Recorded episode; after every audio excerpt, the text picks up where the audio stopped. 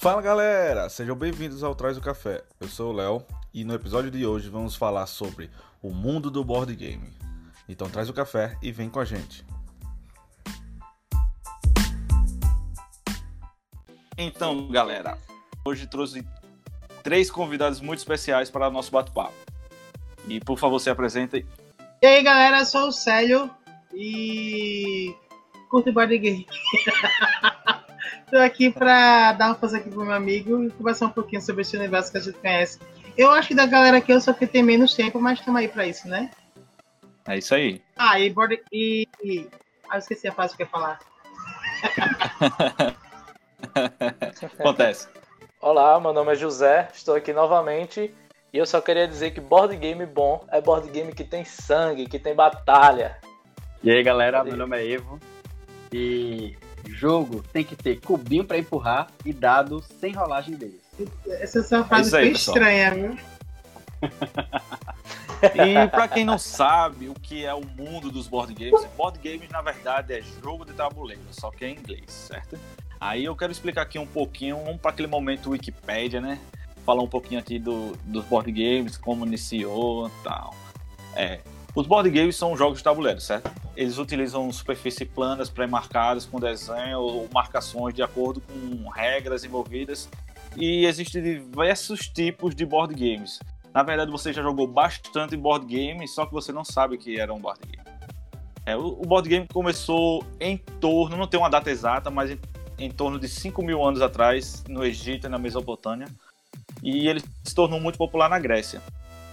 E depois foi evoluindo para a Europa, foi distribuindo para esses outros países e, e criando outras complexibilidades depois de um tempo. É, jogo tabuleiro bem conhecido que você acha que não é jogo tabuleiro é dama, ludo, todos esses, todos esses tipos de jogos que a gente joga na infância são jogos de tabuleiro, são classificados como jogos de tabuleiro. A gente tem uma classificação mais ou menos de primeira era e segunda era, depende muito de onde você vai pesquisar. É uma coisa muito diversa essa questão de quando começou a primeira era, a segunda era dos jogos de tabuleiro, mas a gente pode classificar assim em quatro categorias os, os jogos de tabuleiros hoje, que são os Eurogames, os jogos de guerra, os jogos de cartas e o jogo estilo americano. Já já a gente vai explicar um pouquinho de cada um, assim, para a gente entender um pouco é, separadamente e falar um pouco da nossa experiência também de board game, né? É, todo mundo aqui já jogou bastante board game. É, a gente também sabe que você já jogou bastante board game, né? Aqueles banco imobiliário, né? Todo mundo já jogou banco imobiliário, né? War e é, aquele clássico War. Então, pessoal, o primeiro jogo que vocês jogaram, que você disse, eita, esse é um board game, e foi o meu primeiro jogo. Tirando dama, esses básicos. Tirando o, o básico clássico, né? Isso. Ah, rapaz, é que eu lembro, que eu lembro. O primeiro, o primeiro jogo que eu joguei, board game, eu acho que foi né, nessa, nessa, nessa pegada do, dos três mais da trinca, né? Detetive, Banco Imobiliário e, e War. Mas desses aí, o primeiro que eu joguei foi Banco Imobiliário. E na sequência, depois do Banco Imobiliário, eu conheci, eu conheci o, o, o, o O, e por último eu conheci o Detetive. Jogo da vida, eu nunca, eu nunca joguei, é não. Ah, nunca joguei Jogo, da, Vida, vida, velho. E o povo dizia que era uma versão mais overpower do, do Banco Imobiliário, mas eu não sei se realmente era isso. É, não, ao contrário. É diferente. É ao contrário. Ah, ele então é uma versão fácil do, do Banco Imobiliário e é, ele tem meio que é aquele. O jogo da vida ele tem aquele formato de um início, tem uma trilhazinha fim, né? você vai tem um começo jogando dado e você tem um fim. O Banco Imobiliário é diferente, que você dá o loop no mapa. O meu também, começando aqui já, então metendo aqui. O meu também, meu primeiro jogo que eu joguei de board game, que eu olhei assim, esse é o jogo. Que eu olhei assim foi o Banco Imobiliário, porque eu nunca tinha jogado nada parecido. Aí tinha se juntado é. alguns primos, eu não lembro qual era o primo da gente, eu acho que o Léo também tava nessa mesa. Que ah. a gente foi jogar banco imobiliário e um desses primos tem. Quando eu comecei a jogar aquilo, quando eu olhei assim, meu Deus do céu, isso aqui é muito massa. Aí depois de um tempo eu fui. A gente foi comprou o nosso próprio banco imobiliário, a gente ainda tem aqui o banco imobiliário. A gente comprou o detetive sério? e comprou o jogo da vida. Eu tenho a trinca. Caralho, eu tenho os três aqui em sério? casa. Eu só não tenho, eu só não tenho War, mas eu também joguei War, é, que era de um, de um amigo da gente, pra depois entrar no mundo hardcore do, do board game, que é o mundo que a gente tá agora. Ah, É, a eu sua- também. a sua- a- É, a sua história foi bacana. viu? Vai, vai, continue. Ivo. Deixa eu terminar que eu só concluo aqui as ideias. Pronto. Eu também comecei pelo Banco Imobiliário. É, Caramba, praticamente um estágio, né? É porque é, ele é, ele era mais barato, eu lembro disso, que ele era mais barato que o UOL, um pouco mais barato. Aí se tornava mais acessível. E aí um amigo meu comprou e, e, tipo, é, depois de um tempo a gente jogava com as regras para poder o jogo ser rápido e fazia linha de espera, pô, era quatro pessoas jogando e quatro três pessoas lá de fora. Aí o último, o primeiro colocado é, ficava e saía os outros três. É, bicho, foi muita partida de banco imobiliário, velho. Devo ter mais de, de 100 partidas de banco imobiliário. Aí Mas depois. fala a verdade. Bota. Fala a verdade. Sim. Quantas vezes você sonegou impostos né, no vocabulário? ah, quem nunca? Quem nunca? Aí E o depois banco imobiliário, assim, ele é uma escola, né? Ele é, uma verdade. escola, assim, pra você aprender essa questão de, dos board games que rodam dado, né? É, porque Não, ele, você até- tem que ter aquela sorte de dinheiro. não cair na casa dos outros, né? Mas também ter a sorte do que os outros caírem na sua casa, né? É muito legal. O banco imobiliário, ele envolve muito isso, né? É, é até questão de, de somar, subtrair, é, ele foi muito, muito importante pra mim, no meu caso. É, sim, é, voltando, é, eu tive o War, eu comprei o War, só que é, jogamos, eu acho que eu joguei duas, três partidas dele só, uma completa, e depois de- deixei ele em cima do guarda-roupa por, mu- por muito tempo, vários anos. E ele acabou pegando mofo e perdi o jogo, aí nunca, nunca mais tive o outro War e nunca mais joguei também. Eu devo ter três partidas. E o trinca- jogo da vida, o jogo da vida, acho que era o meu primo que tinha. E Ludo, minha avó me deu de presente Ludo. Nossa, joguei Ludo.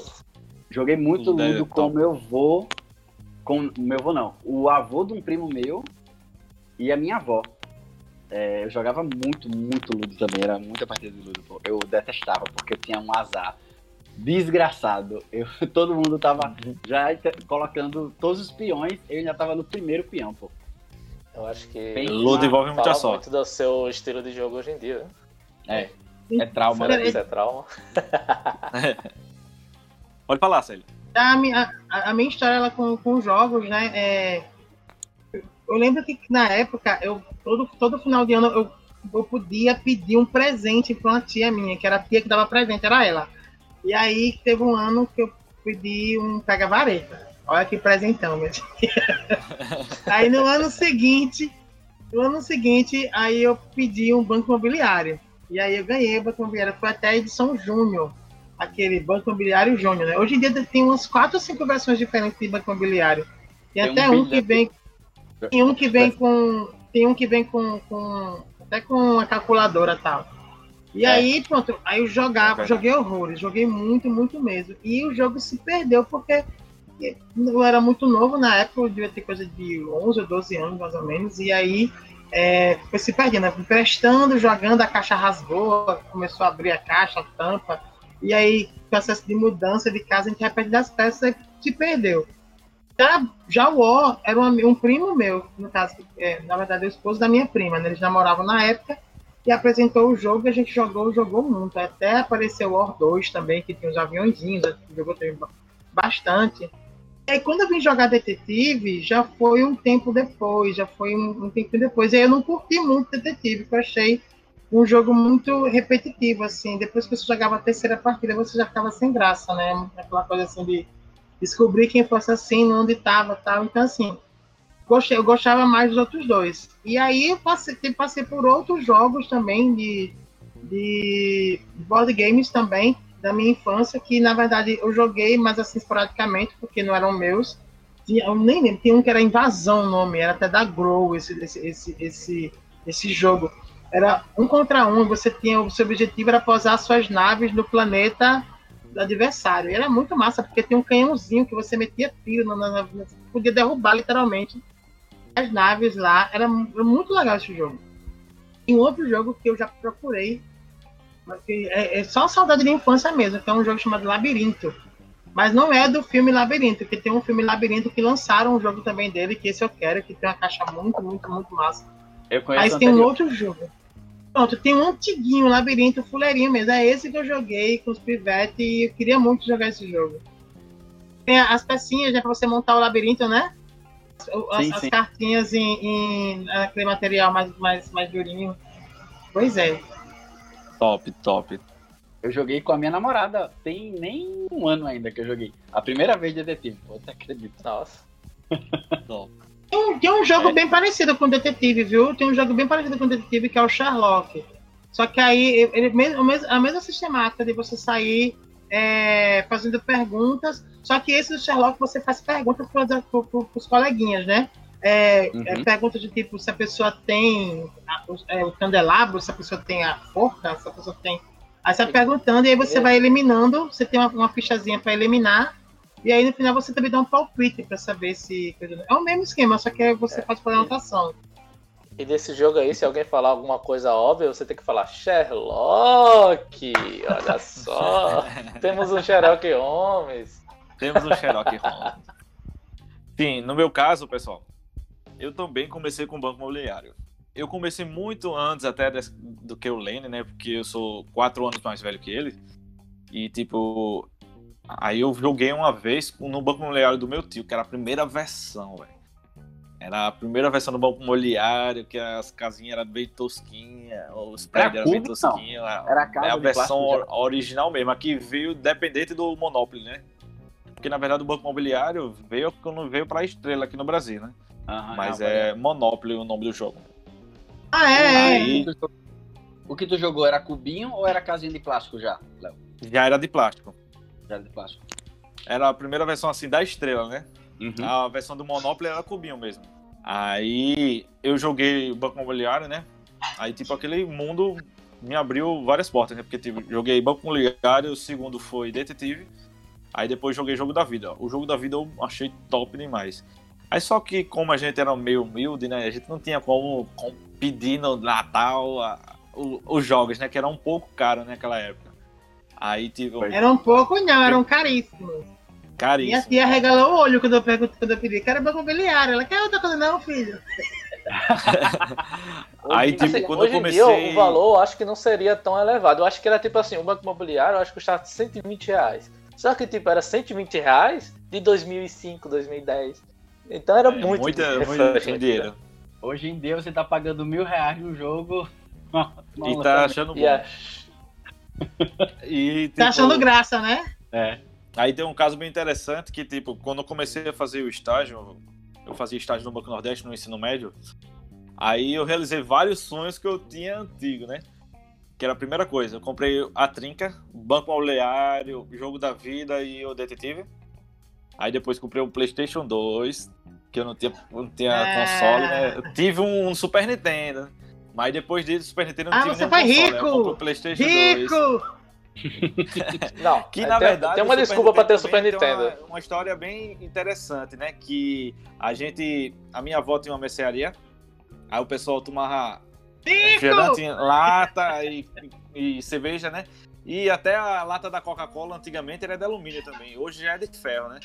Aí, tipo, eu juntava as latinhas, amassei as latinhas e consegui comprar um Super Nintendo. Eu lembro que na época. Caramba, na- bicho, na tu teu primeiro. Super Nintendo foi com latinha. Foi, com latinha de, de, de Você é meu Coca-Cola. herói, velho. Você é meu herói. Aí foi 80 reais, eu lembro. 80 reais o Super Nintendo vinha com o Mario. Top. Pô, foi a minha primeira negociação aí, ó. Fiz a Meu- latinha e meu- depois comprei o Super Nintendo. Meu, meu Que jovem Super- não faz pra jogar videogame, meu amigo. no sorteio do hiper bom preço que teve. Aí meu pai ganhou. O Super Sério? Top. Foi. Eu ganhei sorte. de nada, minha gente. Eu nunca ganhei sorteio de nada.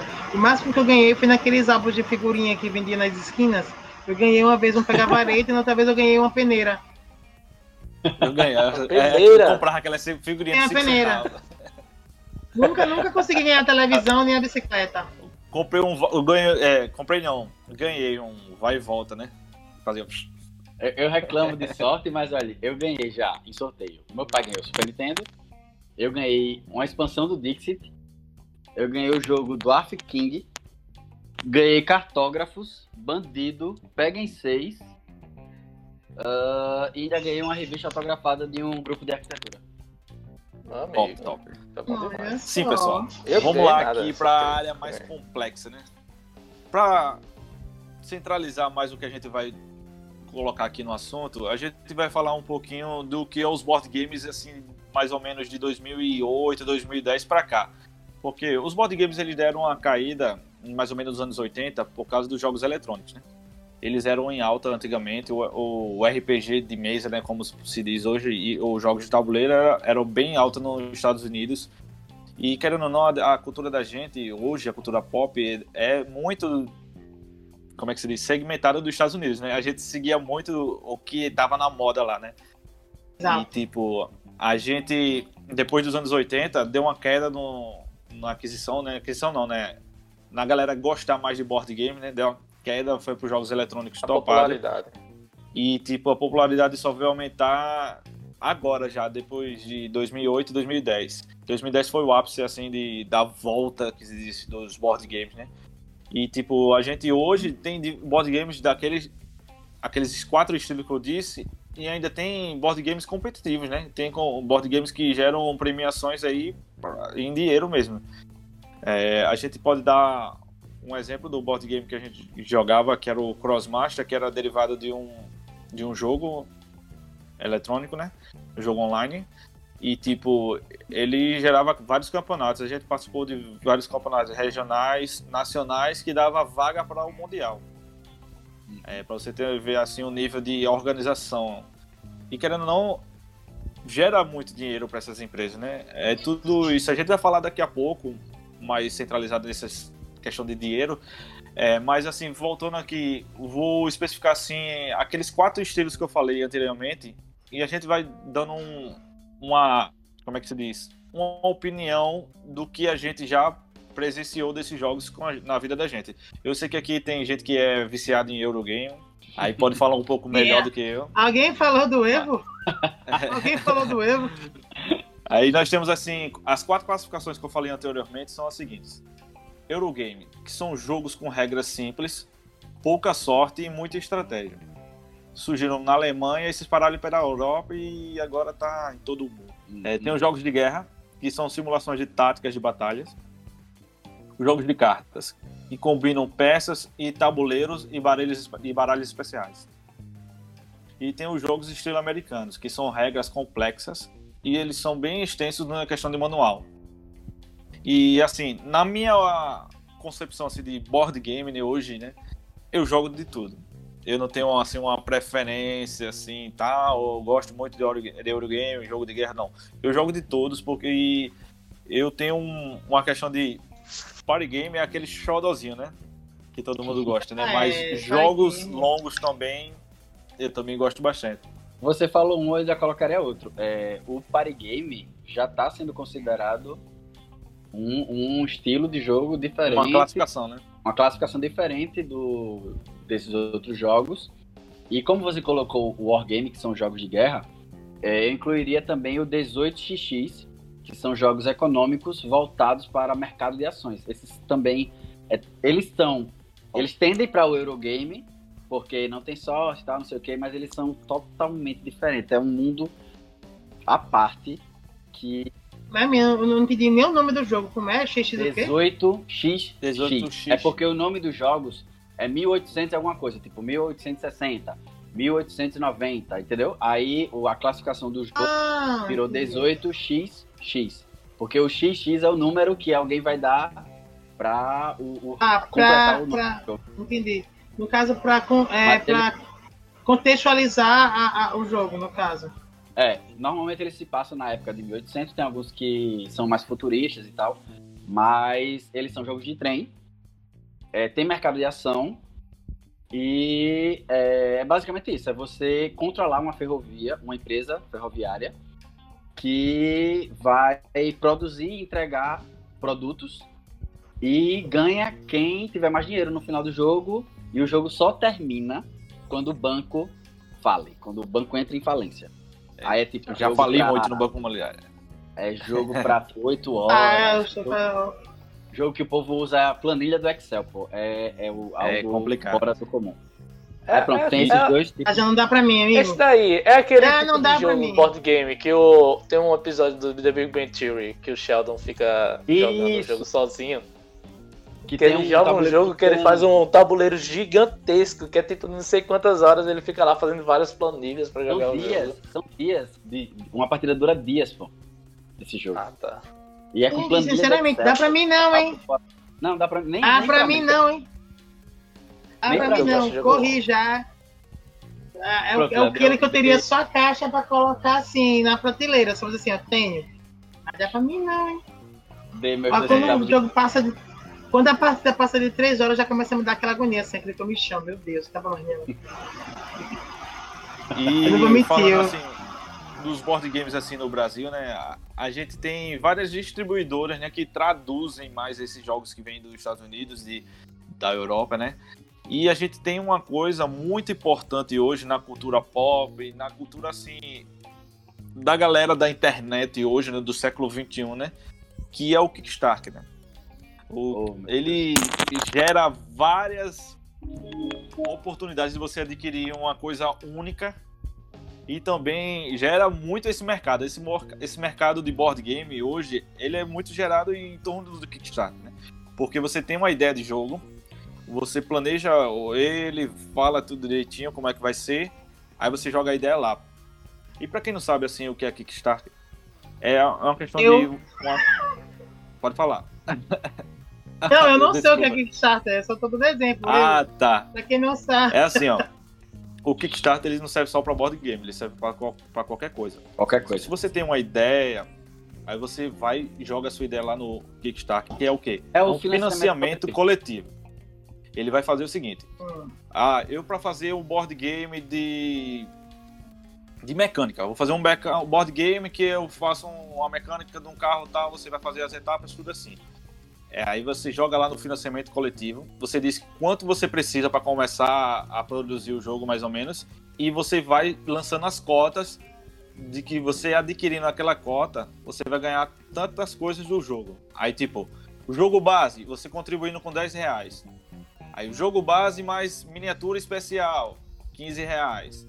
E assim vai. Tem várias questões de evolução no Kickstarter e de acordo com o que você contribuir com esse financiamento, você vai receber aquela quantia. Agora sim, eles botam, estipulam um valor, tipo assim, ah, eu só vou começar a produzir se eu vender mil reais.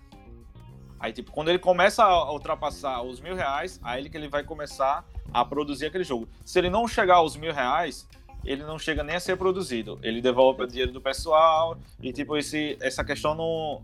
Esse financiamento não foi concluído. Né? Isso no board game é muito real hoje em dia. Porque, tipo, você tem uma ideia. Tem, tem vários é, artistas, né? Como se diz. Que já produzem só para Kickstarter.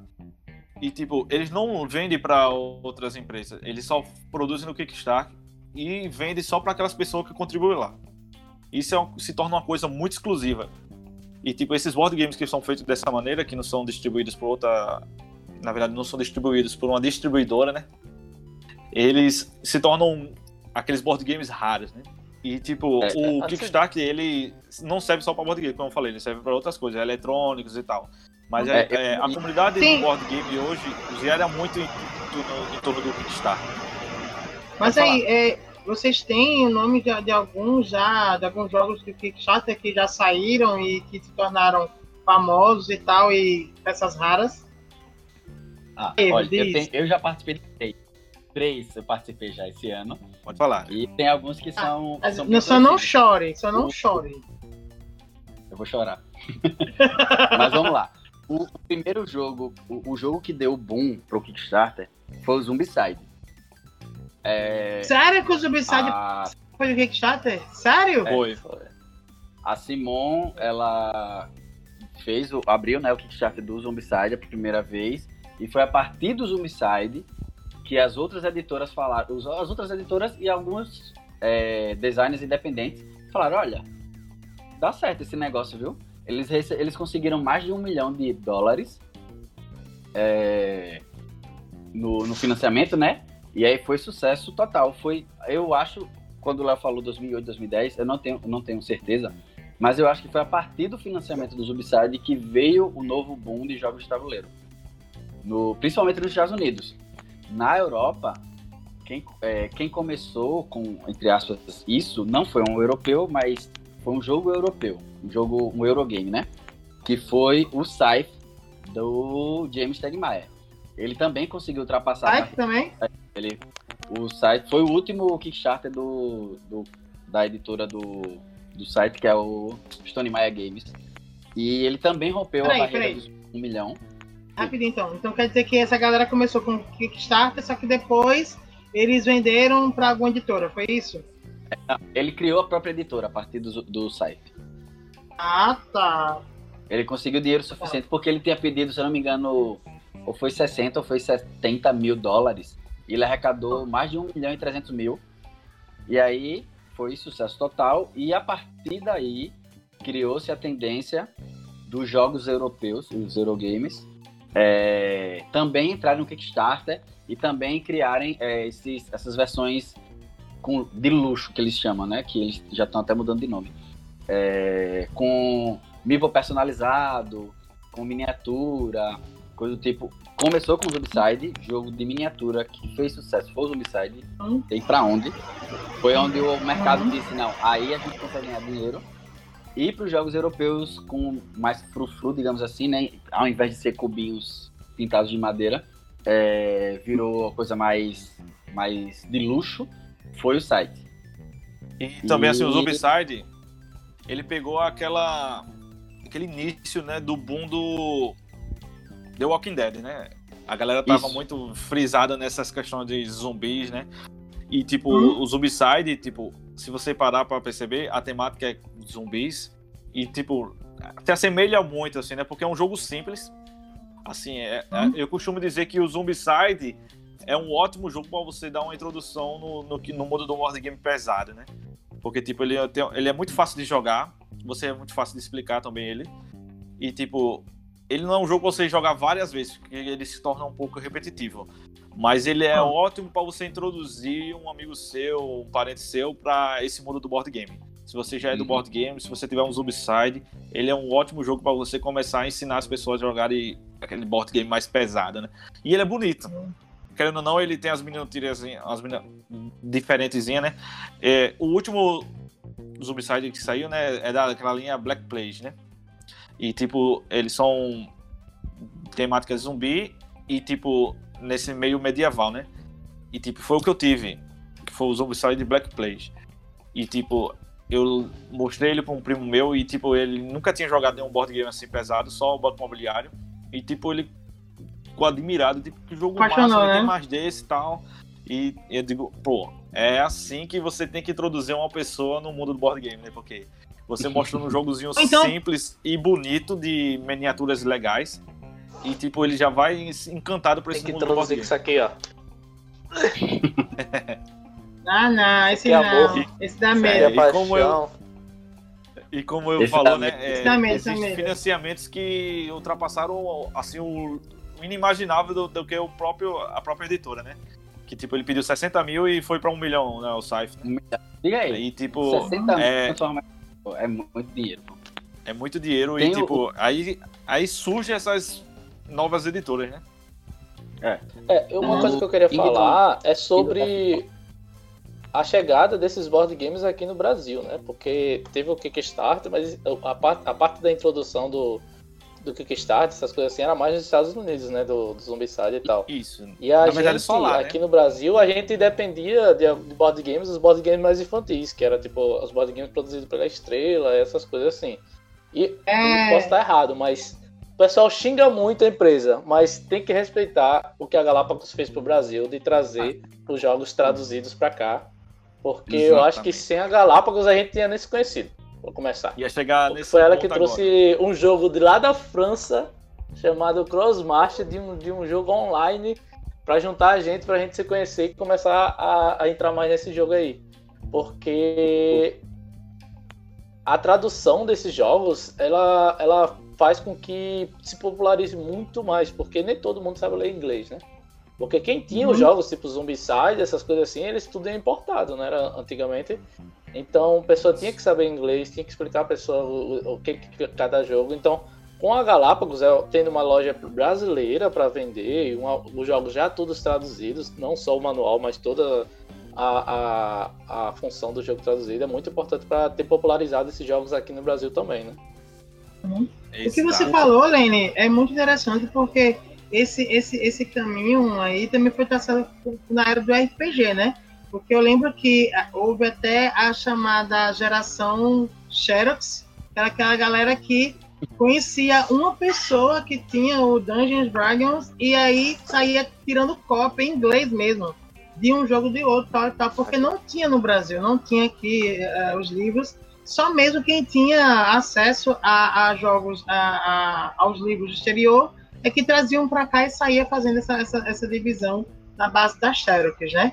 E aí, muitas coisas, né? O pessoal também meteu muito pau na, na Dragão Brasil, que se aproveitava muito do, do, do, das ideias dos seus ouvintes, mas a Dragão Brasil ela teve a sua importância também para disseminar o RPG no, no, Brasil e tal, e tantas outras, a, a própria Estrela também, a Estrela teve a, a, o seu dedo na questão de trazer essa realidade de board game porque eu lembro que quando a gente era pivete, é, a gente não. É, tinha, tinha banco imobiliário, tal, isso, aquilo outro, mas o que a gente mais via na televisão era aqueles jogos bobinhos, né? Da, da, da, da, da, estrela, mas que muita gente queria ter. Exato. Pula macaco, é, uhum. Tesouro do Faraó. A, a parada era mais os board games infantis mesmo. Justamente, mas é, mas é justamente isso. Mas ele, a, a, Estrela ajudou a disseminar essa cultura de jogos de, de tabuleiro. E aí, quando você veio pegar um banco imobiliário, um War da vida, você não era totalmente virgem nesse, nesse mundo, porque você tinha visto alguma outra coisa em algum outro lugar, né, em alguma outra situação, até mesmo os joguinhos da Grow e da Estrela que tinha na época. Exatamente. Exato. Pode falar, aí voltando para Galápagos, é, foi ela que trouxe o Zombicide para o Brasil. E foi a partir Exato. do Zombicide. Antes do, do Zombicide, a Galápagos já existia, só que era uma editora minúscula, ela não, não tinha. Não tinha praticamente nenhum jogo, era uma galera que se juntou, um, um punhado de amigos que se juntaram para poder trazer alguns jogos e tipo com uma dificuldade muito grande. E a partir, eu não lembro como foi o contato da Galápagos com a Simon. Eu já ouvi essa história, mas eu não tô lembrado agora. Só que a Galápagos entrou em contato com a Simon após o Kickstarter e aí conseguiu trazer o, o Zombicide. E a partir do Zombicide, do mesmo jeito que a Simon cresceu, a Galápagos cresceu aqui no Brasil e chegou no nível da Asmodee, que é uma empresa, uma multinacional é, francesa, que saiu a, fazendo arrastando lá na Europa em um monte de, de, de, editora. Chegou aqui no Brasil e comprou a Galápagos. Aí a Galápagos agora, agora não, desde 2018 eu acho, ela faz parte do grupo internacional. E aí também ela, também por isso, ela tem o, entre aspas, o monopólio aqui do do do hobby, né? Board game. É tipo, é um, um jogo de uma editora comum é, no mesmo mês, a Galápagos lança 10 jogos ou mais jogos. Aí, é, apesar de ter concorrência, é totalmente desleal, né, entre aspas, porque a Galápagos tem, tem o poder de uma multinacional e as outras editoras são lojinhas. Eu, a Mipo BR, pô, que é, para mim, uma das melhores editoras aqui do, do, do país, é uma, uma casinha assim, pô, 5 por 10 com no meio de um monte de casa abandonada, aí tem lá uma parede verde e uma porta preta. Mipo BR. É um negócio minúsculo, pô, minúsculo. É uma casinha que o cara alugou e transformou na editora. E como comparar um negocinho desse, que é uma das maiores editoras tirando a Galápagos, com a Galápagos, que é um negócio que conquistou, que tá conquistando um monopólio, porque não era um mercado muito explorado no Brasil, né? A Galápagos uhum. foi, tipo, a pioneira, eu acho foi a pioneira, assim, foi na a questão de trazer os jogos de fora para cá, junto com uhum. os Inside, esses jogos que fizeram tanto sucesso assim. Então eles acabaram saindo na frente. Se, por exemplo, se a Meeple BR tivesse trazido o Zombicide de vez em Galápagos, pode ser que ele tivesse invertido o É, papel, mas contrário, né? como a Galápagos foi a pioneira nesse jogo, eles trouxe muito, muito jogo. Trouxe loja. aí? Começou a abrir as lojas específicas de jogos da Galápagos, que foi, foi onde a gente se conheceu até. Então Uhum. ajudou muito a popularizar isso. E ainda, a gente ainda tá no iníciozinho, né? Porque a cultura de E board ainda game aqui no Brasil é muito minúscula em comparação aos outros países. Exatamente. Por exemplo, em falar em tamanho, o Cartógrafos, que é um jogo brasileiro, que ganhou, que foi vice-campeão no prêmio do jogo do ano, ele aqui no Brasil, ele vendeu 9 mil cópias. Somente na Alemanha, o mesmo Cartógrafos vendeu 90 mil cópias. Em um país É só, absurdo. ele tem. E, e a Alemanha é desse tamanho comparado com o Brasil. E ele tem. Quantos por cento a mais? 10 mil por cento a mais de, de cópias vendidas. Isso, 10 mil. Diga aí, pô. É muita diferença, pô. E a Galápagos ainda é a primeira editora das mais conhecidas que a galera tem o primeiro contato. Porque, por exemplo, é, os jogos de entrada, jogos party game, o que mais? Os jogos família, que são jogos mais simples. Todos eles você acaba entrando pela Galápagos, não é por outra editora. Dificilmente outra editora consegue um apelo como a Galápagos tem. Exatamente. Assim, quando eu iniciei nesse mundo de board game, eu achei que só tinha Galápagos mesmo.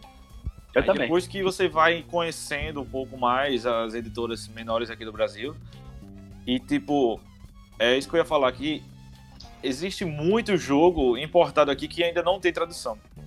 Assim, a gente, você. A gente que tá no meio do board game assim, pesado, eu costumo Um falar assim, board game pesado, porque a gente joga todo tipo de board game, certo? E a gente Uhum. tem board games tipo de 100 reais, que pode ser o Coop, né? Ou algum board game. Olha o Coop aí. né? É, o Coop é o, Hum. o board game. Comprei Mais o leve, né? mas foi mais barato, viu? Isso, barato. justamente, eu tô dizendo, bota uma base, né? 100 reais. Aham. 100 reais é preço por leitura. 40. 100 reais é preço leitura, pô. Aí a gente 40. pega um, um, um jogo tipo o Heroes of Land. eh, Como é? Heroes Outland. Heroes of é- Land and Sea. Land. É RNC. Heroes of Land RNC. É, Rolas. and Sea. Que é Conhecido o como Rolas, né? Que tem até esse nome, esse trocadilho brasileiro aí, né? Que é um H. aí, Jogar o que. Lenin? Jogar o que, Léo? Que é o Jogar um jogo pouco que- de rolas. Que é o jogo que, tipo, custa dois mil reais mais ou menos hoje no mercado. E a gente queria falar, falando em mercado, né? A gente pode falar aqui de uma empresa, né? Que eu de hipótese que é uma empresa, né? Que hoje que é a Ludopédia, né? Porque a Ludopédia, além de ser uma Wikipédia de jogos, né? Ela tem o leilão lá que você envolve tanto jogos novos quanto jogos usados da comunidade. E tipo, tem várias polêmicas da Ludopédia, né, hoje, em dia- hoje em dia, né? Mas ela foi uma primordial nessa questão de negociação de board games aqui no Brasil. Porque, tipo, você Uhum. tinha como comprar um board game usado importado da onde? No Mercado Livre, no máximo. Sem você saber de nada e tal. E a Ludopédia, ela, ela, ela lhe dá informações sobre o jogo e ela lhe dá o leilão também em cima daquele jogo específico que você quer. Às vezes você consegue só por preços absurdos, né, acima do mercado, mas às vezes você consegue com um jogo bem abaixo do que ele é na loja, né? E do que é você importar ele. No Kickstarter, se você prestar atenção, quando você vai fazer a inscrição lá, tem jogos que eles não vendem pro Brasil. Já bota lá a tagzinha, não. Não, é, Não entregamos no Brasil. né? Sei lá, não entrega pro Brasil, só que É, não entregamos aí no ele Brasil. bota lá. Aí tipo tem Não jogos entrega, que ó. entrega pro Brasil, É assim, mas é o dobro do Rapidinho, Léo. preço. rapidinho, Léo. É assim, não entregamos para Síria, Afeganistão, Venezuela e Brasil. É incrível, né? é, a gente Três- é cortado dois países- assim, a maioria dos Dois Kickstarter. países em guerra, um país em ditadura e o Brasil. Porque a gente tem uma política de imposto para essas questões de importação absurda, né? Além da questão do, do preço de Que dizer transporte, ladra, né? É absurdo, é ladra mesmo. É porque a gente pega um jogo, tipo, todo jogo do Kickstarter é calculado em dólar, né? A gente já tem um absurdo pra, de IOF, da do nossa moeda que está desvalorizada, além do valor do custo de importação, né? Aí às vezes sai inviável para a própria produtora vender aqui pro Brasil. Porque Uhum. eles perdem muito para poder estar um preço competitivo aqui no Brasil. Tá entendendo? Aí, tipo, tem muitos jogos que é até difícil de aparecer aqui. Pode falar aí. É, aí, o, o, a Ludopédia, é, ela antes era um fórum, somente um fórum, que o pessoal é, colocava lá, ah, jogo tal, lançou, consegui comprar, um primo meu veio dos Estados Unidos e trouxe o jogo, senão eu viajei para os Estados Unidos e trouxe 10 jogos na mala. É, e aí começou essa bate-papo, só que antes da Ludopédia, eu lembro, eu não lembro o nome do, do site, mas existia um site anterior à Ludopédia, que aí fechou e aí foi criada a Ludopédia como um fórum para o pessoal só trocar conversa, né? Veio descobrir jogo tal. E aí, a partir de dado momento, começaram a criar o mercado da Ludopédia, que é como você falou. O pessoal bota para vender, usado, lacrado, etc. E muitas vezes, inclusive alguns desses, esse aqui o, é o grande aqui, e o City of the Big Shows que tá aqui do lado, o El Capitão também, é, não é impossível. O, o El Grande mesmo, esse jogo é de 1995. E ele tava para é, nos anos 2000, ele foi fechado uma parceria da editora alemã com a editora brasileira, não, lem- não sei, não lembro não, não sei qual é a editora. E acabou que o, o contrato foi cancelado e o jogo não foi não veio pro Brasil. E o jogo lá tá fora de, de estoque. Faz mais de 10 anos que o jogo não é vendido. E para conseguir uma coisinha rara dessa é praticamente impossível. Sem a galera botar no, na Ludopédia, leilão, né? você não, não encontra, não. E aí, além de Exato. você. E quem encontra, Como? quem encontra ainda, ainda- ainda- e quem encontra ainda lê errado né, as regras às vezes e não joga direito. Eita, essa conversa aí é o verdadeiro 7 né? Piada de cara. Sete Mateus. Uma madrugada inteira jogando o jogo errado. Culpa do Evo que não lê. E a gente tem a questão da ludopédia, Evo.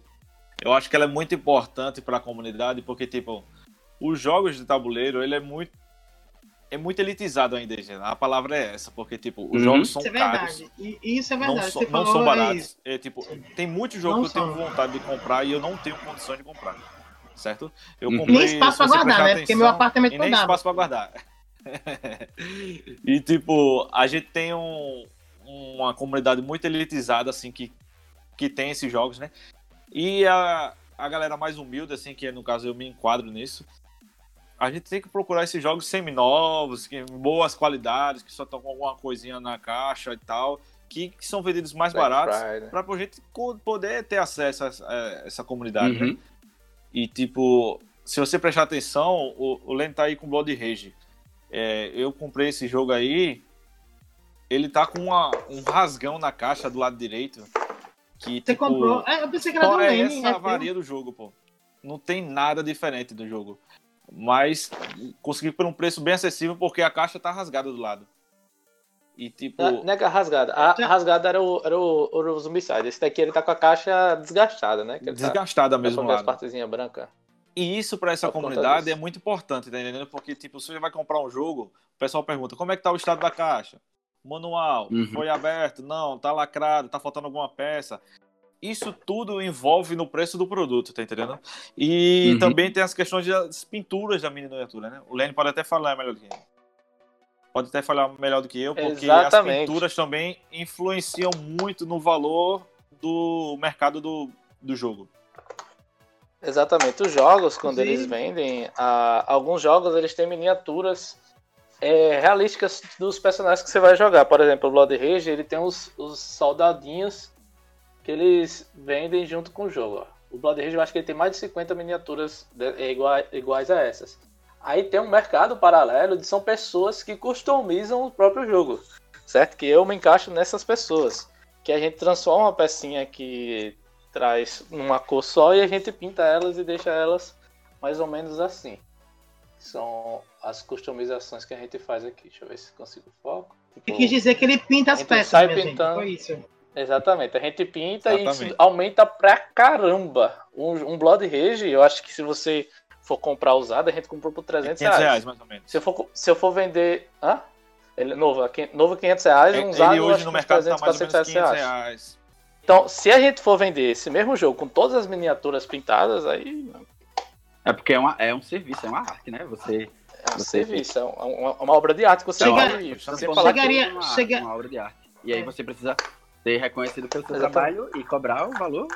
No caso, Exato. Por exemplo, No essa caso, miniatura aqui, ela tem menos de 10 centímetros de altura. Olha o tamanho dessa miniatura e a quantidade de detalhe que a gente consegue botar na pintura. Então, isso daqui não sai barato pra... Lene, no caso, Exatamente. Lene, você. Esse, esse jogo aí, no caso, o Blood Rage, você. Você compra ele atualmente, ele na caixa novo, 500 reais. Aí você, pintando, customizando as peças, ele chegaria a dobrar o valor. Mais, acho que mais. Mais, Eu acho que mais. mais que isso. Eu Vai acho... triplicar o valor. Porque são, são 50 miniaturas, assim, são 50 e poucas miniaturas, eu não sei quanto é a quantidade exata. Eu, se eu for vender, por exemplo, se alguém for querer assim, ó, pinta aqui meu Blood Rage, eu iria cobrar por miniatura uma média de 20 reais. A pintura. Então você Uhum. vai somando aí, fica, eu acho que no mínimo acho que uns 1.500 reais. São um- 50. ele triplica o São valor, eu acho. 50. 50. São tá certo. 50. Só aqueles soldadinhos, né? Só aqueles soldadinhos Isso, são número- 50 miniatura deles. em geral. E 20 reais. Mais Minha ou gente, menos faça as contas É que eu porque sou, eu tem- sou de não tem só os humanas. soldadinhos, tem os monstros também. E, e tu- aí no caso, sei lá, me ajudem aí, que eu sou ruim de, de conta, que eu sou de humanas. 50 vezes 20, pô. 500, é? Uhum. Dá mil conto, né? Dá mil conto. né? Isso. Mil conto. Caramba, mil Aí, conto só 50 soldado. a vir. Isso. Aí, aí com o jogo ficaria uns 1.500 reais o jogo, ou seja, triplicaria o valor do jogo só por conta da pintura. Aí isso aí é um mercado aí conta- mais hardcore mesmo, porque são as pessoas que gostam da, da customização. Ah. Tem pessoas, a maioria das pessoas da customização, eles gostam de pintar o, o próprio jogo, que é o que eu faço. Eu não, não comprei nenhum jogo pintado. Eu pintei o meu próprio então- e eu não vendo. Mas tem gente que procura os jogos já pintados para jogar com, com o jogo pintado. Aí tem que você tá disposto a É, pagar por exemplo, caro eu- eu porque vi- a pintura. Eu vi, as, eu vi umas, umas, umas imagens do, do Rising Sun pintado. E meu Deus, velho, Nossa. que coisa linda fica, É, fica velho. bonito. Fica bonito, mas Perfeito, miniatura perfeito. pintada é outro patamar. Não tenho vontade É, de eu comprar tô- uma tô- edição tô- só pra pintar ela. É, o, o- voltando assim ao mundo dos jogos, né? Para finalizar essa questão dos jogos, a gente tem hoje uma diversidade muito grande de jogos, como eu já falei. E a gente tem jogos derivados de séries, derivados de filmes, de jogos. A gente tem o Bloodborne, né, que é devira- derivado do jogo, né? Que o jogo é excelente, né? E o board game é melhor ainda. Você morre várias Ah, o vezes. board game é fantástico, fantástico. E tipo, não só ele, né? Nós temos uma A série gente tem famosa aí do que é God, Breaking God of Bad. War. É, temos o board game do God of War, temos dessa série Breaking Bad, que é a série estourada, e o board game também é bonzinho, não é excelente, né? Mas e, temos vários exemplos de jogos que são derivados de outras mídias que são de Tem ótima qualidade. Tem o contrário também. Tem o contrário Os- também, óbvio. O Scythe mesmo, um. ele se transformou no jogo. O, Ele se transformou no jogo online, né? Um jogo online, é. Que é um jogo de estratégia em tempo real, né? Real Strategy Game, uma coisa assim. Que é o I- Isso. Iron também Iron- jogos. Tem também jogos baseados em animes, né? Ataque de Titãs também tem um jogo, né? Uhum. Board game, Ataque de Titãs. Tem. Isso, Attack on Titan. Filme, o É, Poderoso tem. Chefão. Poderoso O- Chefão, O jogo é. do Poderoso É. Chefão. Vários jogos. Não vários. curti muito não, Poderoso Chefão, mas. Eu nunca É um jogo bem peculiar. Mas, É, tipo, bem mesmo. esse mundo do É board game é bem diverso, né? A gente tem diversas culturas representadas em jogos, né? A gente tem, tem várias culturas que são bem presentes no, no board game, que são a, a cultura. Viking. Como é o nome da cultura? Da Viking, né? Nórdica, nórdica. É, na- nórdica, né? Cultura nórdica, né? Ela é bem presente nos jogos, né? Inclusive o Blood Rage também é nórdico, né? O Aham. Evo tem dois, se eu não me engano, Tem a aí, que é nórdico. né? Viking. Nórdico, eu acho que só tem um. É, tem Aquele um. dos barcos lá. É só o dos barcos. Nórdico mesmo que não- Mas o, o- a, a grande maioria é fantasia medieval, não tem pra onde não. E, Ah, e fantasia. história antiga, né? O Castle of Burgundy, que o Léo tem, ele é mais um. Um da história da idade. Idade média, né? A idade média, né? É a Idade Média. Isso, ele é, é- Idade é, um, Média. é é um jogo de feudos, né? Que, ele, que esse daqui é, praticamente. Você tem que criar o próprio Uhum. feudo. É uma parada assim, né? É, né, você tem que É. expandir o seu principato, na verdade. Isso. Isso, Pronto. Aí você. Idade média e fantasia medieval são é o top 2 É o top dos top. dos temas dos, dos jogos de, de jogo de tabuleiro. Inclusive esse caso, na- pergunta. Na Europa, na Europa, Pode falar, como, como o- os europeus eles não têm muitos jogos de conflito, que são os Eurogames, aí eles normalmente usam essa, essa temática medieval para jogar na mecânica de gestão de recurso ou construção de alguma coisa, você construir a cidade, coisa do tipo. Eles são mais voltados para esse tipo de temática. E aí por isso que a era medieval é bastante explorada nesses jogos. Inclusive, é, uma coisa atual, um brasileiro, ele tá, ele criou um termo e está querendo popularizar. Eu tô gostando muito dessa ideia, que são os afrogames.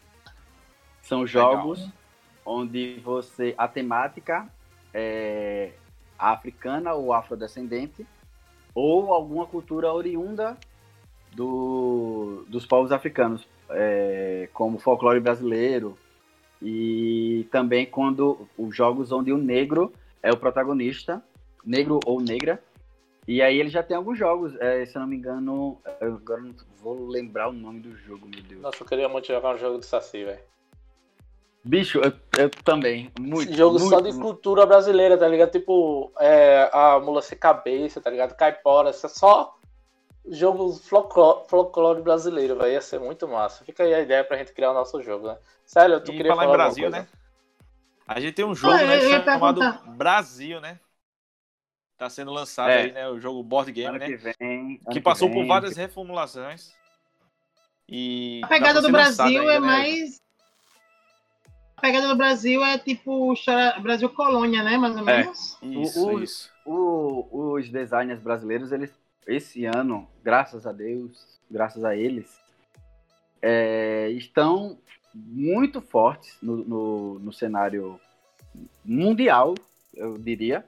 Inclusive, voltando à, questão do, do hobby ser elitizado, os jogos nacionais é um bom start para a galera começar a, a popularizar os jogos. Porque, primeiro, eles são mais baratos.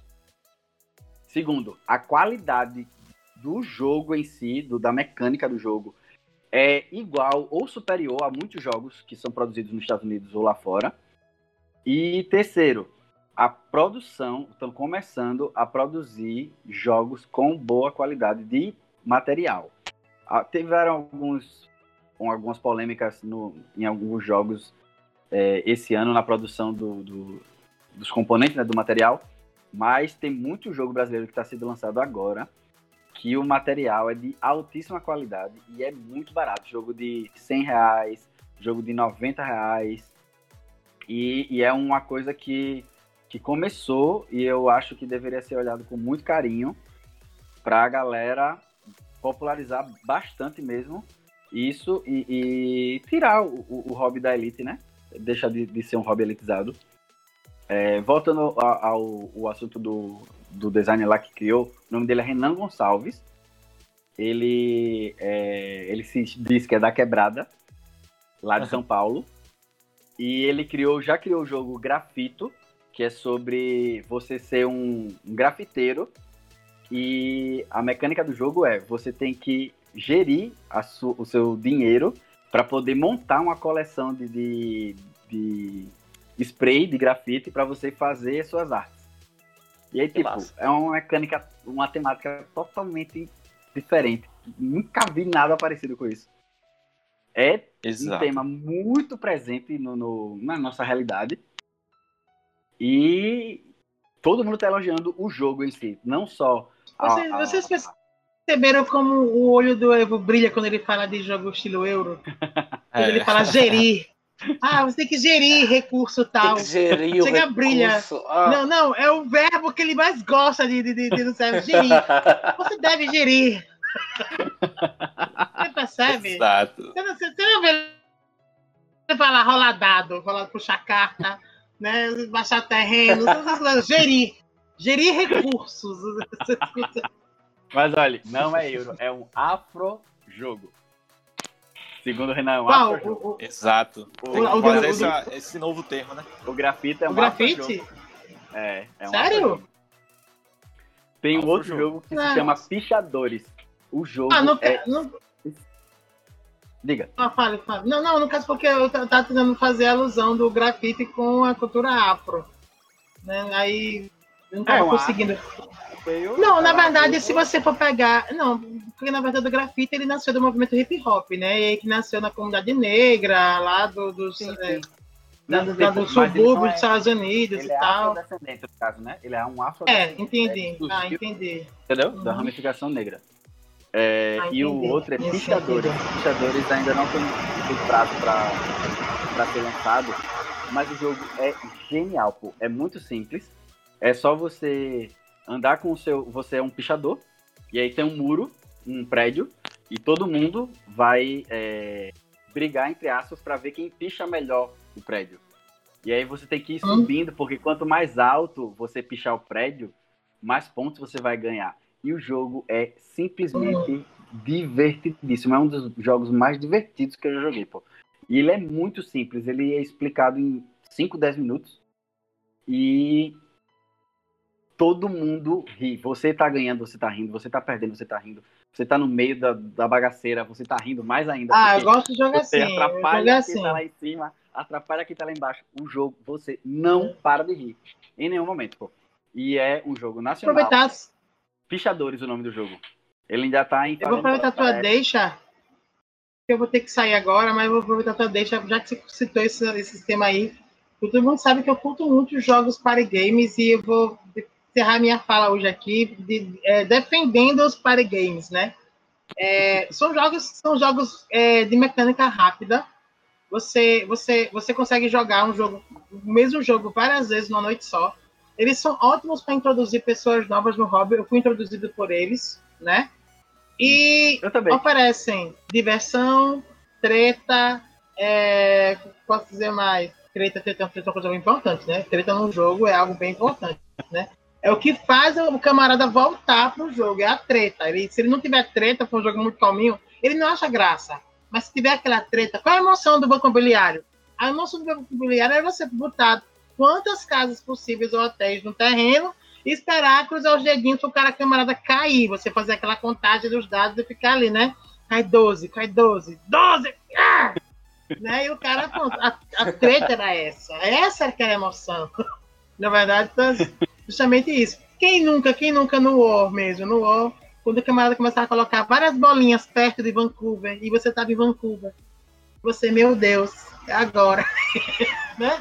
Então é justamente essa tretinha. Esse é o, é o saborzinho que deixa no, no, no board game que faz a galera tempero, né? voltar. É, o temperinho, é o. Né? O Cara, temperinho. o, o, pra encerrar o meu também, eu vou dizer, é, eu acho que o que mais me motiva a jogar board game, eu vou até xingar o erro por conta disso, é reunir a galera pra jogar. Eu acho que é o mais importante Exato. do board Você game falou hoje em tudo, dia é isso. mas. O Você negócio do Lenny. board game, você não bota um monte de board game e joga sozinho. Você tem que juntar. Olha, bora jogar board game. Aí junta cinco, seis caras, monta a mesa, joga. Às vezes a gente, a gente sabe que a gente faz festa aí de 15 pessoas no meio noite. Cada, pega três mesas, cada, cada mesa põe um jogo. Eu acho que o, ma- o mais legal que eu acho no board game é isso: juntar a galera, fazer amizade. Tá a galera e fazer o lanche. confraternizar né? com a galera. Exatamente. O mais divertido é isso. Então, quem joga online não tá jogando board game. Joga É um a polêmica flojado. aí. Evo, você não está jogando board game, você está jogando joguinho online. Exatamente, eu acho que Ah, tipo, o board game ele é pra isso, né? Agora, Pra mas- juntar essa galera, né? Mas olha, eu Ah, peito. comecei a jogar os jogos online na pandemia, pô. Eu não sou de jogar jogo board game. Antes eu não jogava board game online. Antes eu até me recusava a jogar os jogos online. Porém, na pandemia passou um tempão a galera sem jogar nenhum jogo presencialmente. É, Nossa, eu tinha né? eu tinha a minha irmã e a minha namorada para jogar quando elas estavam dispostas e disponíveis, porque nem sempre elas estão disponíveis para jogar, né? Nem sempre eu também estava disponível na hora que elas estavam disponíveis. E eu acabei conhecendo a galera do Sul, lá de Curitiba, que é, apesar de ser online, é uma coisa que eu agradeço muito, é entre aspas, uma parte boa da, da pandemia ter me feito jogar o jogo é, os board games online. Eu conheci uma galera muito massa, pô. É, Os caras tem um, um- alguns de São Paulo. Até a comunidade de Crossmarcha mesmo a gente conheceu online. E, e no nacional e no regional, nós nos encontramos após meses, anos de conversa pelo WhatsApp. Nós é, vimos pessoalmente pela primeira vez. Foi, um, foi algo que eu não conseguia. É, Pô, é, realmente, quando a gente. bom que por foi, exemplo, pô. Quando a gente, a gente saiu daqui pra ir pra João Pessoa É, pra jogar o campeonato de. A gente nunca tinha visto o Wesley na vida. Quando chegou lá, era praticamente brother da gente, a gente já conhecia, né? Então, Isso é muito o cara, o cara, sem conhecer a gente, nunca ter visto a gente na vida, abriu a porta da casa Já era dele, brother, pode pô. dormir aí, faça o que quiser aí, já era brother e o cara era gente fina demais. Conheceu assim E- no, no board game. E realmente, é, essa conexão é tipo, conhecer pessoas, isso não paga, não tem preço. Nada, Eu acho que Nada a informação é hoje, superior. né? nada é superior a você construir amizade a partir do board game, pô. Exatamente. Porque, E, tipo, a é, disseminação de informação hoje, né? é, aproxima muitas pessoas, né? A gente Uhum. tem essa questão do Evo falou aí da, da pandemia, começou a jogar via software é, simuladores de board game, né? Que Uhum. também está bem presente hoje, né? Tá crescendo essa comunidade. E, tipo, foi por uma necessidade que ele migrou para online, né? Mas Foi. o board game é justamente isso. Não só o board game, como também o RPG de mesa. Ele é para reunir os amigos para vocês jogarem, passar horas reunidos lá, fazer aquele lanche e tal, numa festa de aniversário. É por isso que tá crescendo muito a questão dos party games, né? Os party games Isso. ele tá crescendo cada vez mais, porque tipo, você chegar numa festa, pegar aqui um Werewolf, pegar um Coop, botar aqui pra galera jogar, hoje todo mundo se envolve, se interage mais.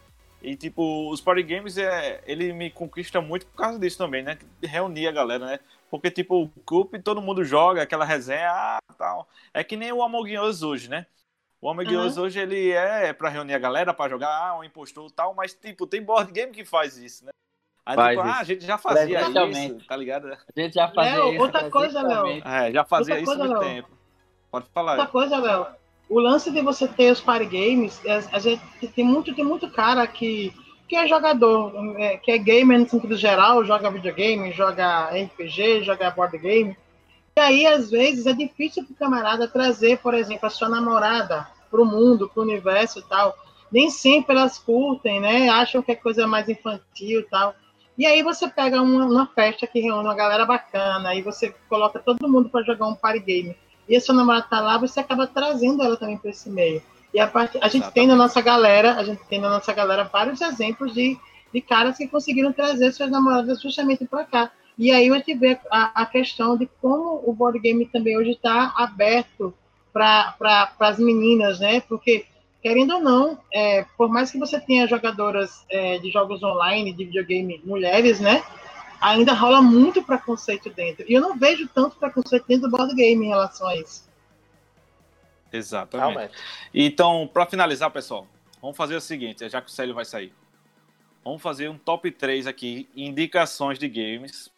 Vocês falam ou só o nome, ou falam um pouquinho dos games. É, Célio, dê um top 3 aí pra galera aí. O seu top, 3. 3? Ah, então eu vou fazer o seguinte. Eu vou dar o meu top 3 dentro do universo dos, dos party games, que é quando eu manjo mais, tá? Vamos botar Certo. aí, top 3. Party game pra gente detonar, assim. Eu acho Celeste. Celeste é um, um, um jogo muito bacana. É, o Celeste, o, o, o Quartz, que é um jogo que eu amo muito, muito divertido. Um jogo que você dá, tem como é, é, prejudicar o coleguinha e todo mundo ri também. É aquele jogo que você sempre ri.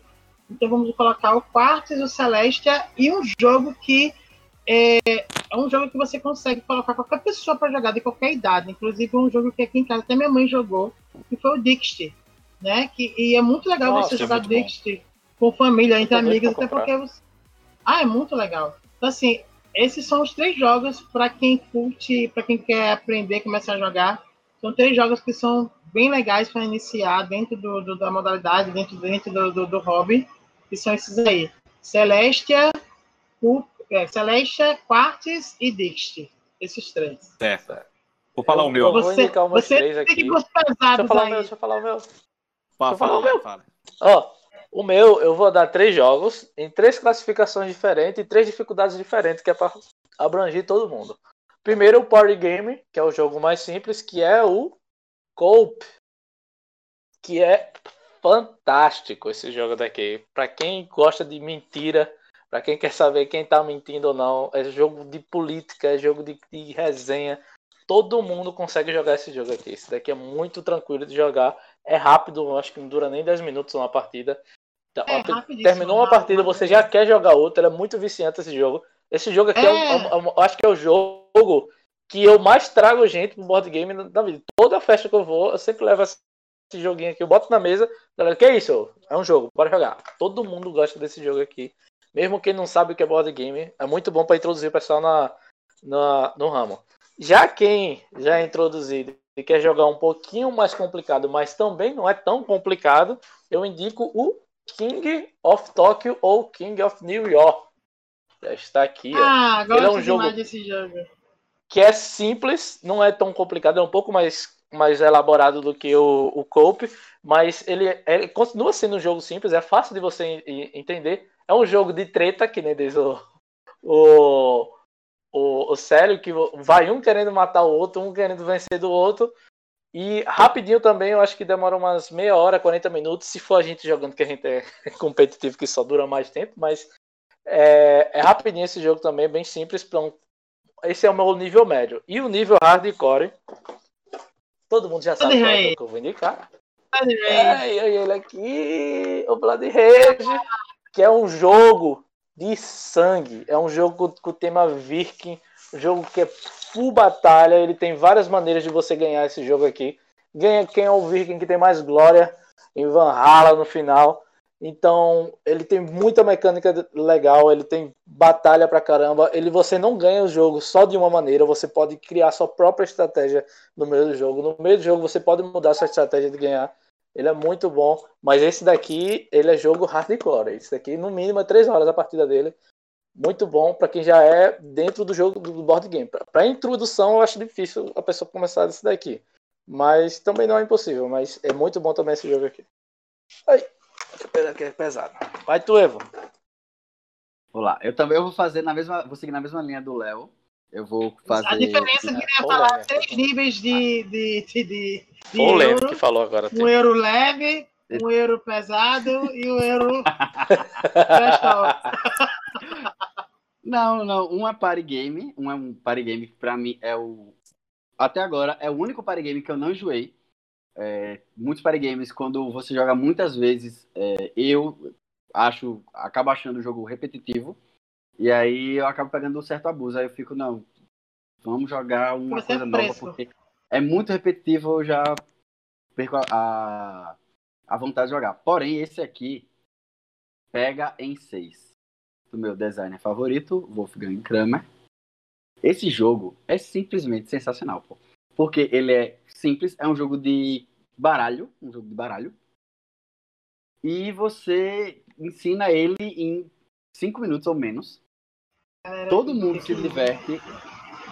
Ele não é um jogo de treta, mas ele tem umas passadas de pernas sutis que são extremamente divertidas. Porque, tipo, você vai fazendo uma, uma, uma coluna de cartas e quem chegar na sexta coluna se lasca. E aí você tem que fazer com que outras pessoas se lasquem antes de você. E aí esse jogo Nossa. é unanimidade. Todo mundo que eu apresentei esse jogo gostou muito desse jogo. E pra mim ele é o melhor party game da história da galáxia. Evo, Evo, desculpa, eu vou ter que sair, galera. Beijão pra vocês e valeu pelo convite, tá? Valeu, Valeuzão. valeu, valeu, Ah, Célio. Beijo, tchau, tchau, tchau, tchau, gente. Valeu, sério. O meu segundo jogo é um jogo de um design nacional, segundo colocado com, na premiação de melhor jogo desse ano, injustiçado, inclusive. Cartógrafos, do Jordi Adam, e também ele é outro que é muito barato, menos de 100 reais. É, e é um jogo de puxar carta e rabiscar. Você pode usar lápis de cor, lápis normal. É, e é muito divertido, muito simples também de explicar e qualquer pessoa se diverte muito, porque ah, ele tem um, uma certa tretinha também, mas é bem de leve. Mas também é um ótimo jogo para poder introduzir novos jogadores. E o meu último, eu vou fazer que nem o Lenny, eu vou pegar o meu preferido, que é já pra galera que já tem um certo conhecimento de jogo, que é o Sai. Ora, Esse ora. jogo aqui, eu não, eu não tenho o que reclamar desse jogo. Todo mundo. Tem muita gente que bota uns poréns. Eu. Todos esses poréns, pra mim, não vejo problema nenhum. E apesar dele ser um jogo mais complexo, ele também é, não é tão difícil de introduzir novos jogadores. Uma galera que já tem o costume de jogar jogo de computador, que já jogou War, tem algumas coisinhas, algumas, é, alguns conceitos do War de questão de controle de território, é, que a pessoa já pode puxar, ah, lembra do War, mais ou menos isso, tal, não sei o quê. Não é tipo War como o povo gosta de, de falar, né? Mas ele tem alguns tem conceitos do War, mas ele tem uns conceitos do War de questão de objetivo, você cumprir um objetivo, ou você conquistar mais territórios para poder ter mais pontos. E é um jogo de conflito, também, não muito, mas tem. É, E é o- simplesmente o meu jogo favorito. Exato. Fala, fala, fala aquela palavrinha lá. Fala aquela palavrinha lá. Gerir recursos. Você tem que gerir recursos. Exato. Olha, assim. vou falar aqui os meus três. Não são assim meus três jogos favoritos, mas é os que eu sempre indico o pessoal que tipo que vai começar com board game, né? É, o primeiro é o Zombicide, tanto a versão comum quanto a versão Black Plague. A, o Zombicide, que nem eu falei, ele é temática de zumbi e ele é um jogo muito fácil de se aprender. É muito fácil de fazer as missões dele, mas o jogo não é fácil. Tá entendendo? Ele é muito fácil de aprender, mas ele não é um jogo fácil. E é um, um jogo ótimo para introdução na galera nesse board game. Porque, tipo, ele reúne de, de dois a quatro personagens numa mesa. E, tipo, é um jogo muito fácil de se aprender. E a temática de zumbi a galera se familiariza muito fácil. O segundo jogo que eu vou indicar é esse daqui. O jogo das inimizadas. Munchkin. O jogo Munchkin, ele é um jogo que é diferenciado. Você tem só um único objetivo, que é chegar no level na sala 10, né, do jogo, né, que é o level 10. Mas você pode atrapalhar o seu amiguinho a qualquer momento do jogo. Ou seja, é o jogo das inimizadas. Você pode sair batendo nos seus amiguinhos, ajudando os monstros a destruir o seu amigo. É, não é um jogo cooperativo, é um jogo competitivo, né? Você vai competindo com seus amigos até chegar à última sala. E é muito legal. E É Existem jogo várias que mente na caixa, né? expansões que vai mudando o jogo, né?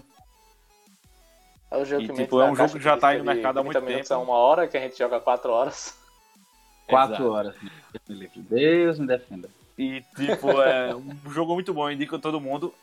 Ele é mais ou menos fácil, não é difícil, ele não acho ele difícil, mas se você não ler direitinho o manual, você acaba se atrapalhando um pouquinho. Mas ele é um jogo muito fácil de se encontrar, em qualquer livraria hoje você tem grande, na leitura, nessas livrarias é, que estão em shopping, sempre tem ele. E, tipo, é um jogo muito bom. E é baratinho, não é tão caro. E o jogo, o último jogo que eu vou indicar, eu queria que o Lenny mostrasse aí, que é o meu preferido hoje.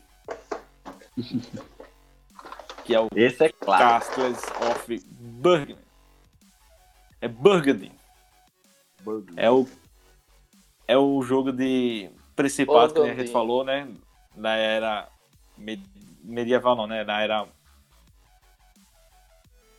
É, medieval, né? Feudal. Mais ou menos. É, feudal, É, medieval. na era feudal, né?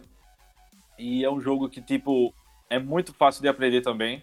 Ele tem muitas coisas, mas não torna o jogo difícil, tá entendendo? Tem muitas informações, mas não torna o jogo difícil. E, tipo, é um jogo você, de território, você vai conquistando, é, expandindo o seu principato, né? É, cada um tem seu tabuleiro, tabuleiro principal, né? E tipo, todos vão disputando as pecinhas para você encaixar no seu tabuleiro. E tipo, ele é um jogo com dados, mas que a, a sorte não influencia tanto assim no jogo, né? Ela influencia para você gastar poucos recursos para conseguir o que você quer, mas não, não é um primordial, né? A sorte, né? Apesar de ser com dados. Mas é um jogo muito bom, não é tão caro.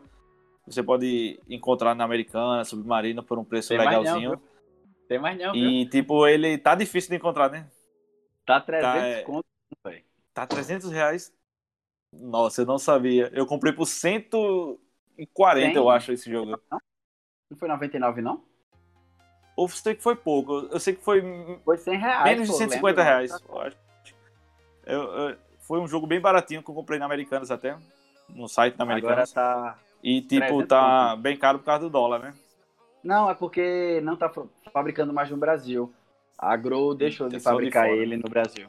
É só de fora. Exato. Ou alguém que já Aí- Esse jogo é muito bom, velho. É um jogo Esse, top. esse jogo é considerado já É o preferido da minha esposa. games, pô. E tipo, é o jogo que eu indico pra vocês que é sensacional. E é isso aí.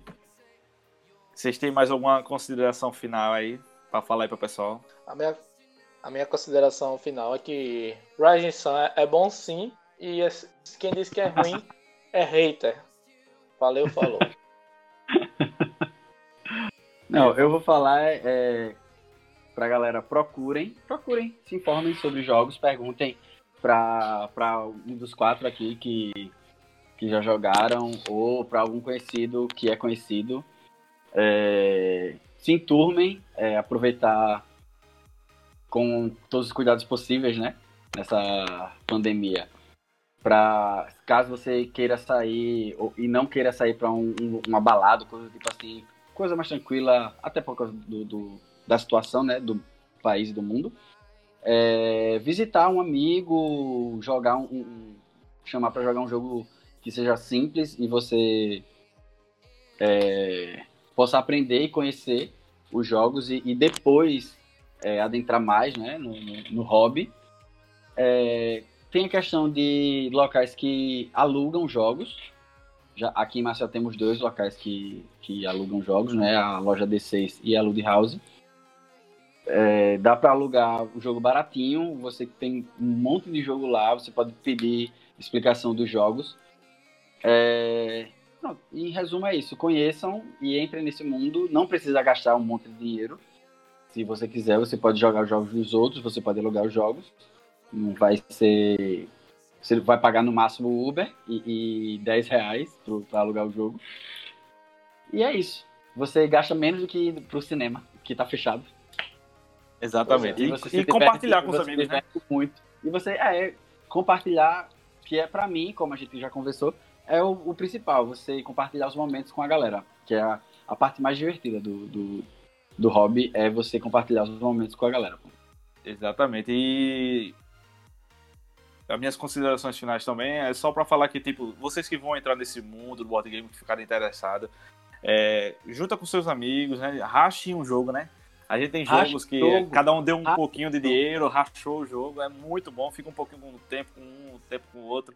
É, isso é muito comum nessa comunidade de game, né? De, de board game, né? Porque como, de BG, como na só vai verdade. jogar se tiver os cinco reunidos, então por que os cinco não racham um jogo, né? Justamente. Você Não pega precisa ser o jogo, um- só, 500 jogo é do fica o 100 jogo é do pô. É, exatamente. E tipo, procure também essas lojas de alugar, de aluguel de jogo, né? Que tipo, é, são lojas que tipo estão crescendo cada vez mais, mas estão faltando adeptos a isso, né? Não é só questão de você ah, não vou alugar um jogo, não faz questão de alugar um jogo, tenho que comprar, não. Faz o seguinte, aluga o jogo, testa o jogo, se você gostar mesmo, você compra. Pode até comprar nessas próprias lojas, tá entendendo? Que ela tem o mesmo valor do que o lojista online. E, tipo, é bem legal, porque tem, que nem a gente falou aqui, a Galápagos, ela tem esses, essas, esses lojistas né, em cada cidade, né? Então procure na sua cidade o seu lojista que é referente a Galápagos, ou alguma outra editora, ou os independentes mesmo, que vendem de tudo. E se informem mais do board games, né? Entre na Ludopédia, se informem mais do- dos jogos e tal. E é o que a gente quer, assim, crescer essa comunidade cada vez mais, né? Essa comunidade está crescendo, assim, no Brasil fortemente novamente. Ainda é Uhum. bom pra gente, né? Que, que, faz parte dessa comunidade. E a gente quer que cada vez cresça mais, né? E a gente vai voltar aqui com certeza com outros episódios falando sobre board game. Não só de board game, também Dá pra como- trazer o resto É. da galera todinha aqui. Dá As pra trazer a galera fazer aqui uma mesa redonda. Esse aqui foi meio que A gente pode para jogar. introdução. A gente pode jogar enquanto grava também.